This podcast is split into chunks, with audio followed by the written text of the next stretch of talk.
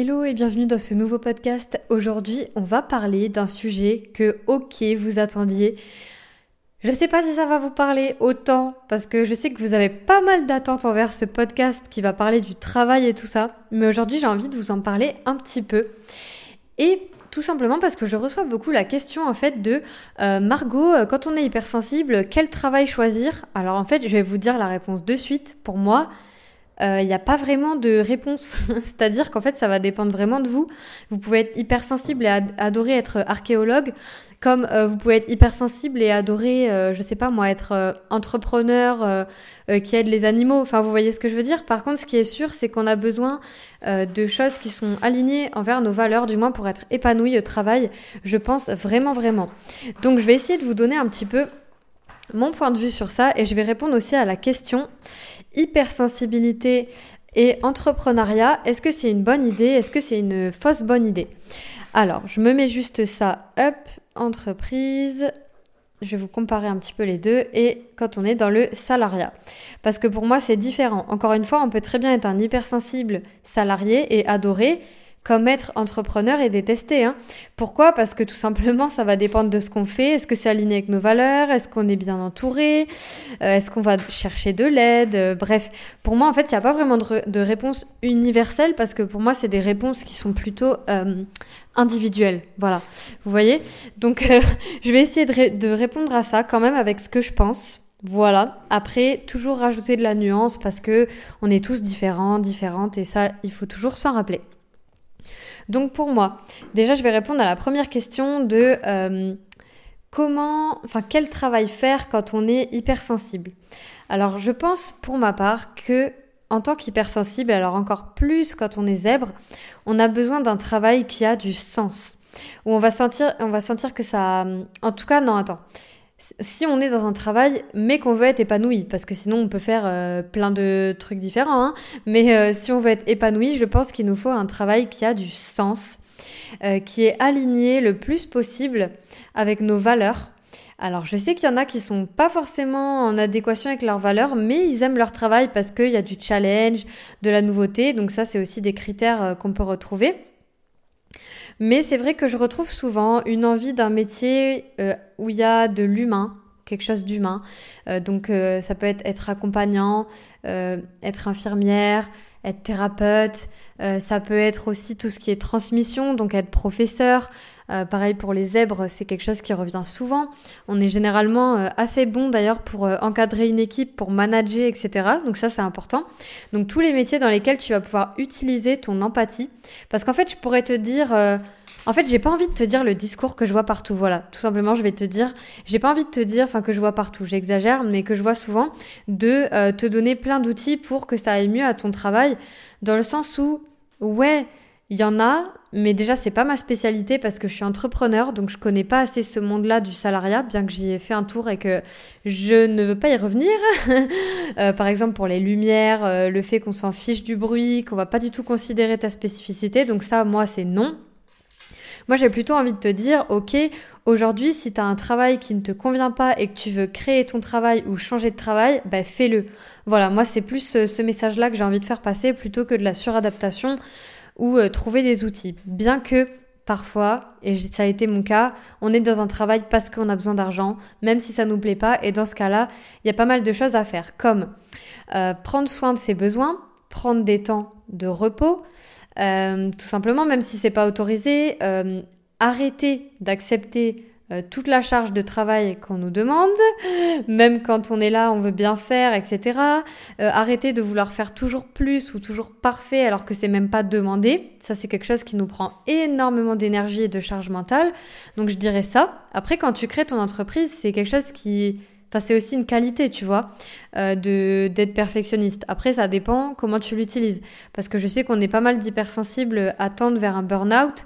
Moi-même, euh, et surtout, euh, ouais, je dirais surtout, c'est surtout des zèbres que je vois être en burn-out, mais bon, il y a les deux. C'est vrai qu'on a tendance à, aller faire toujours plus, et moi, ça a été beaucoup mon cas. Je suis en train de me calmer vraiment là-dessus. Parce que voilà, c'est la santé mentale, donc euh, faut pas non plus se mettre à fond et oublier qu'on a un corps. Comme je vous dis souvent, on a tendance à oublier qu'on a un corps. Donc déjà, euh, conseil, c'est euh, comprendre qu'on a des limites. Voilà, on a des limites. On peut pas dire oui à tout parce que ah ça peut être cool et qu'en fait on a une charge mentale qui déborde et qui déborde parce que je sais que j'ai accompagné pas mal d'hypersensibles euh, qui en fait étaient un peu le bras droit on va dire de leur patron, euh, que leur patron leur demandait toujours plus, leur faisait même pas de feedback, que quand ils demandent un avis, bah il y a même pas d'avis, il y a pas de retour. Dans un environnement comme ça, pour moi un hypersensible il peut pas s'épanouir. Pour moi c'est pour moi, c'est pas possible. Voilà, je te dis ce que j'en pense. Moi, je pense qu'on peut viser plus haut, qu'on a le droit d'aller chercher quelque chose qui nous parle vraiment plutôt que se suradapter constamment. Donc euh, voilà, ça c'est un peu mon approche en tout cas. Et euh, ouais, je dirais qu'on a besoin donc de challenge, de nouveautés, euh, d'être peut-être compris, tu vois, que notre spécificité serve à quelque chose. Euh, par exemple, bah, mettre au service notre empathie, comme je te disais, dans des métiers d'aide et de transmission. Euh, trouver du sens dans notre travail, ça de toute façon, c'est ça pour tout le monde, hein, j'ai envie de te dire, mais encore plus pour nous, parce qu'on aime vraiment être très très alignés et faire quelque chose qui nous tient à cœur. Je te donne un exemple. Alors ça se trouve, il y a des super, enfin, ça se trouve, il y a des zèbres super empathiques dans le dropshipping. Ça m'étonnerait même pas. Mais tu vois, aujourd'hui, il y a beaucoup de gens qui ne en tout cas d'hypersensibles, si tu leur dis vas-y ouvre une entreprise où tu vends des trucs pas chers, tu les revends plus cher et tu les prends à un endroit où les humains euh, travaillent dans des conditions horribles, je suis pas certaine. Alors, ils sont peut-être pas parfaits, on fait tous des erreurs. Hein. Euh, moi aussi, j'achète pas forcément parfaitement, mais je suis pas certaine que ça les fasse autant vibrer, tu vois. Euh, on a vraiment besoin quand même d'apporter quelque chose de beau au monde. En général, en tout cas, dans les personnes que j'accompagne et qui se reconnaissent dans mes podcasts, c'est le cas. Donc, si toi, tu as envie d'apporter quelque chose au monde, d'avoir du sens, d'être authentique, d'aider les autres, bah, j'ai envie de te dire, fonce vers un métier où tu peux faire ça et où tu as aussi peut-être un pouvoir d'action parce qu'on a tendance à se sous-estimer, mais on est très très créatif, on est des bons managers parce qu'on est très empathique, qu'on arrive à faire un peu la médiation entre les gens, à comprendre les gens parce qu'on a passé notre vie à les analyser là. Alors ça veut pas dire qu'on comprend tout, attention, pas du tout, on fait que interpréter, mais ce que je veux dire c'est qu'on a quand même une capacité en général à aider un peu les autres, à les faire se sentir mieux, même à arranger le cadre de travail. Je te donne un exemple, mais quand on vient dans mon appart, si si n'importe qui de ma communauté venait dans mon appart, bah je l'accueillerais en mode, je vais pas vous accueillir, hein, mais je l'accueillerais en mode, euh, si t'as besoin de temps pour toi, t'inquiète, va dans la chambre. Euh, si jamais les lumières te gênent, tu me dis on éteint les lumières. Tu vois toutes ces petites choses qui pour nous sont importantes, mais qui sont pas remarquées par la norme.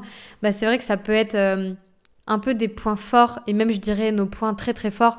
Je te donne un exemple, mais un jour j'ai discuté avec une femme qui euh, qui disait voilà moi euh, je je sais pas comment faire parce que quand je vais postuler quelque part euh, bah j'ai l'impression qu'on peut pas comprendre que j'ai fait autant de métiers différents. Et je lui dis mais au contraire mais c'est tellement puissant. C'est ça qui fait ta force. C'est c'est ça c'est comme ça qu'il faut le présenter. C'est que quand quelqu'un te recrute toi tu peux énormément apprendre de choses variées.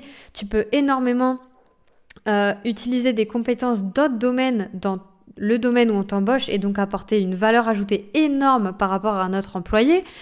C'est quand même euh, génial. Je te donne un exemple, mais moi en tant qu'entrepreneur, je vais y répondre après d'ailleurs à toutes ces questions euh, là-dessus. Moi en tant qu'entrepreneur, je me suis passionnée du métier d'aide, de plein de manières d'aider, donc de l'EFT, la PNL, les TCC, le MDR, bref, plein de choses et j'arrête pas de lire constamment, je me forme tout le temps, tout le temps. Et j'ai aussi euh, une passion, une nouvelle passion sur les crypto-monnaies. Alors tu te dis, mais ah ouais, d'accord, complètement opposé.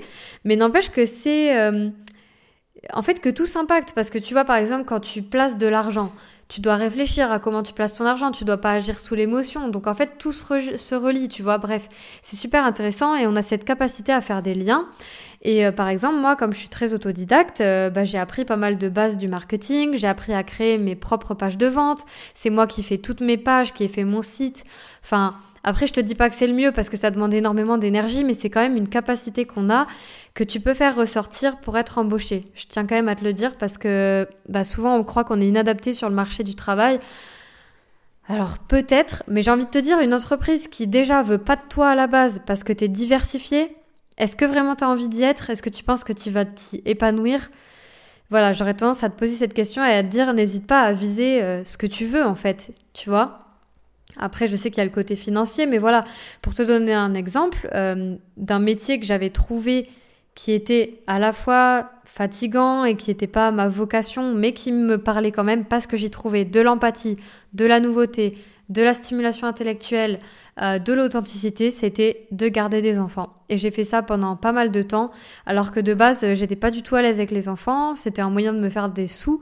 Et finalement, je me suis pris vraiment un goût pour faire ça, pour les rassurer, euh, pour parfois aussi expliquer à leurs parents certaines choses, parce qu'il y a beaucoup de parents qui voilà, euh, je peux pas. Je sais que c'est pas facile d'être parent, mais qui, qui, sont tellement. en tout cas, j'ai vu énormément d'agressivité face aux enfants quand je les gardais euh, de la part des parents. Et c'est vrai que c'était très difficile à voir.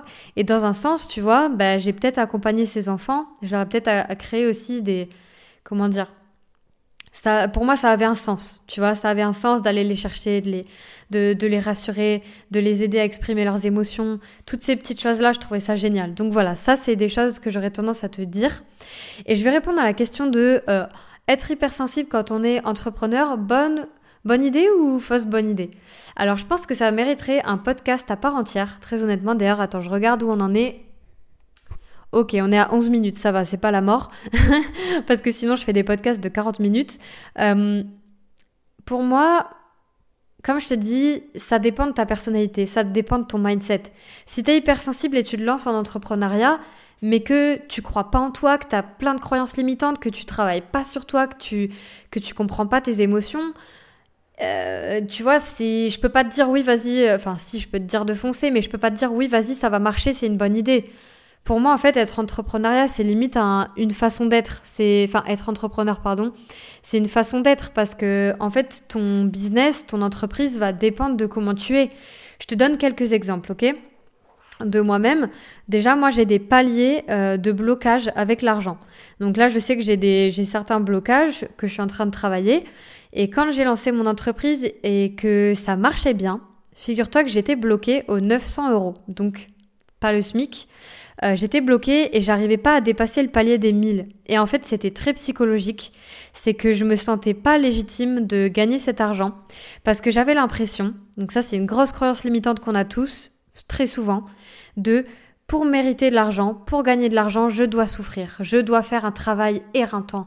Je dois faire un travail où j'en chie, euh, un travail difficile. Limite, tu limite, je me disais, je peux pas être heureuse dans mon travail et gagner de l'argent. Il y a, y a un bug.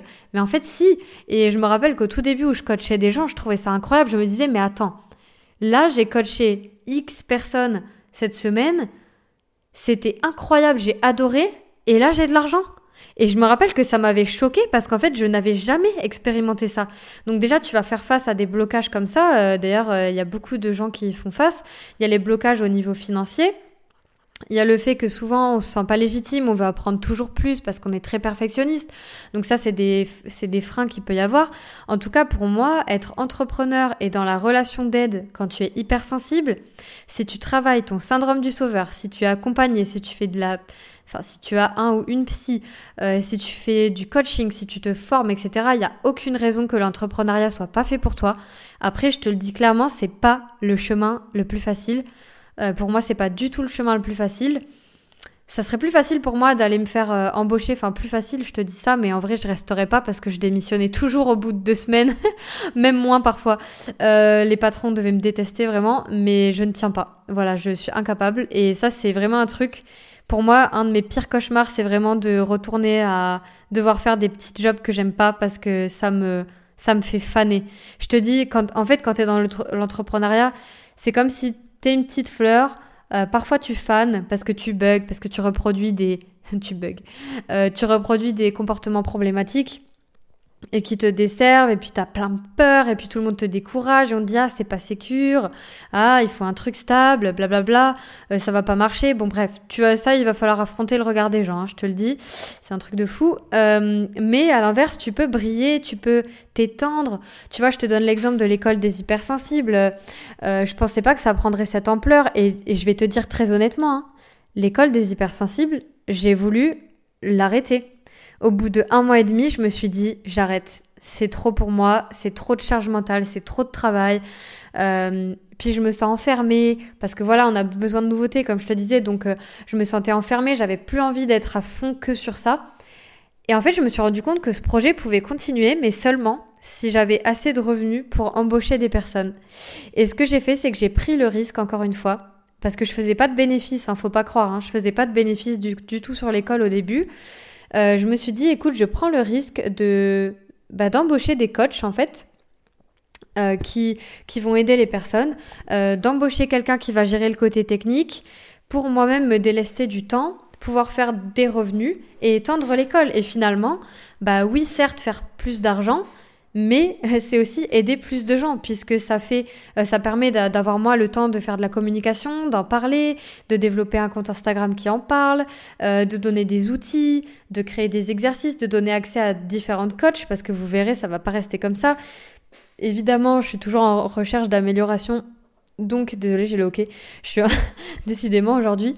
Euh, je suis en recherche d'amélioration, donc voilà, constamment, il y aura, il y aura des nouvelles choses euh, à vous apprendre.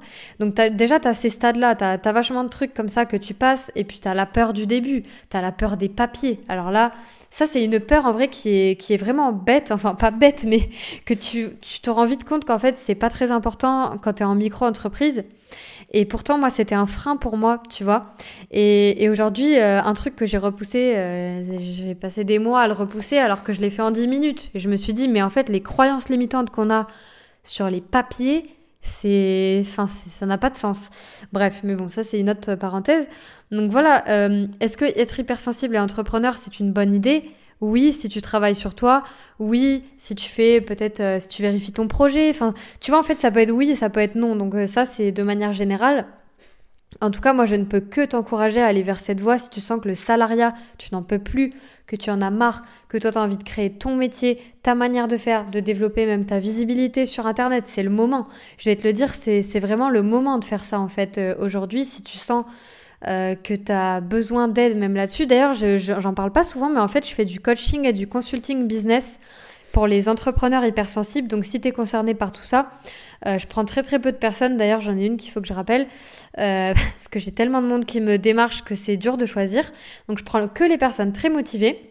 Et effectivement, il y a des choses que tu peux mettre en place pour faire ressortir ton côté un peu unique, euh, avoir de la visibilité, puis il y a plein de choses à savoir, mais il y a aussi des choses très simples. Donc ça, on en parlera si on se rencontre un jour. Mais t'es pas forcément obligé de faire comme tout ce que les gens font. T'es pas obligé non plus d'avoir 500 euh, 000 abonnés sur Instagram pour réussir, c'est complètement faux.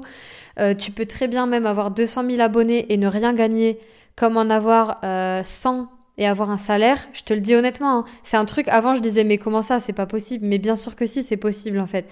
Et ce, qui, ce que je trouve super dans le chemin de l'entrepreneuriat pour ma part, c'est que tu es constamment dans la découverte, constamment dans la prise de risque. Alors c'est un peu incertain parfois, c'est perturbant, mais en tout cas j'ai jamais autant évolué qu'en étant entrepreneur. Et là tu vois mon stage de six jours de yoga, d'ailleurs je crois que au moment où je te poste ce podcast, je pense que je serai en train de l'animer, il me semble. Et euh, pour moi, c'est un gros challenge. J'ai jamais fait ça de ma vie. Mais, mais je vais le faire, tu vois, parce que j'ai pas envie de rester dans ma zone de confort et de me dire, ah, si j'avais fait ci, si j'avais fait ça. Et je sais que c'est pas facile et que ça prend du temps. Et d'ailleurs, faut vraiment pas se comparer à ce que je fais parce que je sais qu'il y en a qui se comparent parfois à ce que je fais, qui se disent ah là là, j'aimerais tellement faire ça. Puis comment elle a fait pour développer sa communauté. Euh, moi aussi, je suis partie de zéro. Hein. Et il y a deux ans euh, sur YouTube, euh, je devais avoir trois abonnés, tu vois. Donc, enfin, voilà, on part tous de zéro. Après, quand tu vas vers ta voix, que t'es authentique, que t'aimes ce que tu fais, il n'y a pas de de raison que tu ne réussisses pas. Mais oui, c'est un chemin qui va demander du travail. Non, ça ne tombera pas du ciel. Donc voilà, c'est un peu ce que je voulais répondre par rapport à l'entrepreneuriat et le salariat. Euh, j'ai eu une proposition de podcast, il faudra que je regarde ça. Si ça vous intéresse, n'hésitez pas à me dire.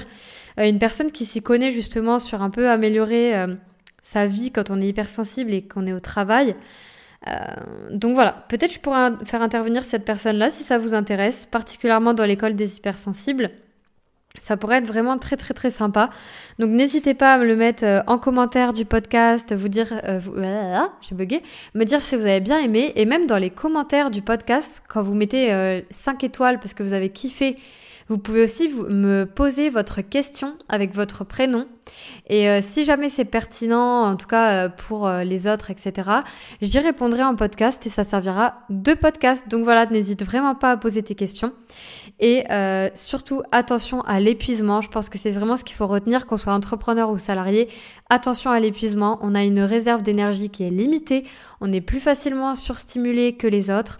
Donc on a vraiment besoin de se ressourcer, de se reposer, d'avoir de la légèreté. D'ailleurs, on va en parler dans le prochain podcast.